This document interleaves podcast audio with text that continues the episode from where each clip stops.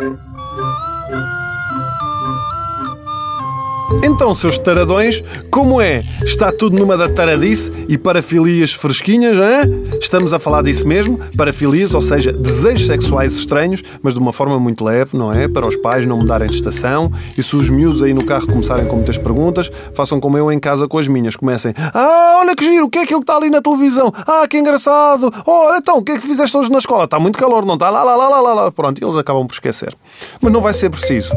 Hoje vamos falar de Deixem ver se eu consigo dizer isto.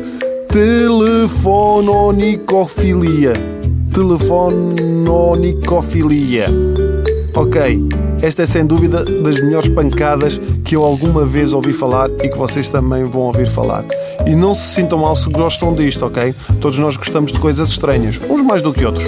A telefononicofilia, ou também conhecida como, e muito mais simples, escatologia telefónica, são pessoas que ficam excitadas ao fazerem chamadas telefónicas ordinárias ou simplesmente carregadas de palavrões. Ou seja, nem precisa de ser uma coisa explícita de cariz sexual.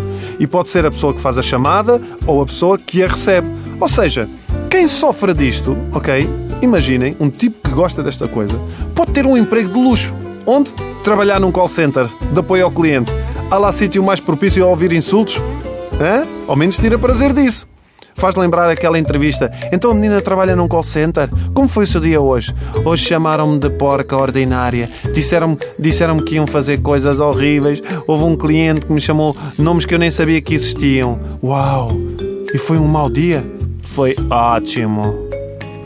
Ou vai na volta, metade das pessoas que ligam a reclamar com algum serviço nem sequer têm o serviço, estão só a curtir a coisa. Aliás, todos nós fizemos estas chamadas a gozar com as outras pessoas quando eram miúdos, lembram-se? Se calhar já havia aqui algum interesse escondido. No entanto, curiosamente, esta atividade pode ser recomendada entre os casais como forma de animar a vida íntima, não é? Para quebrar a rotina. E aí já é considerado perfeitamente normal. Fazer umas chamadas para a mulher ou o marido, a dizer umas marotices, ou só no mesmo registro de insulto. Eu já fiz isto. Uma vez eu peguei no telefone e comecei: Não vales nada, pá!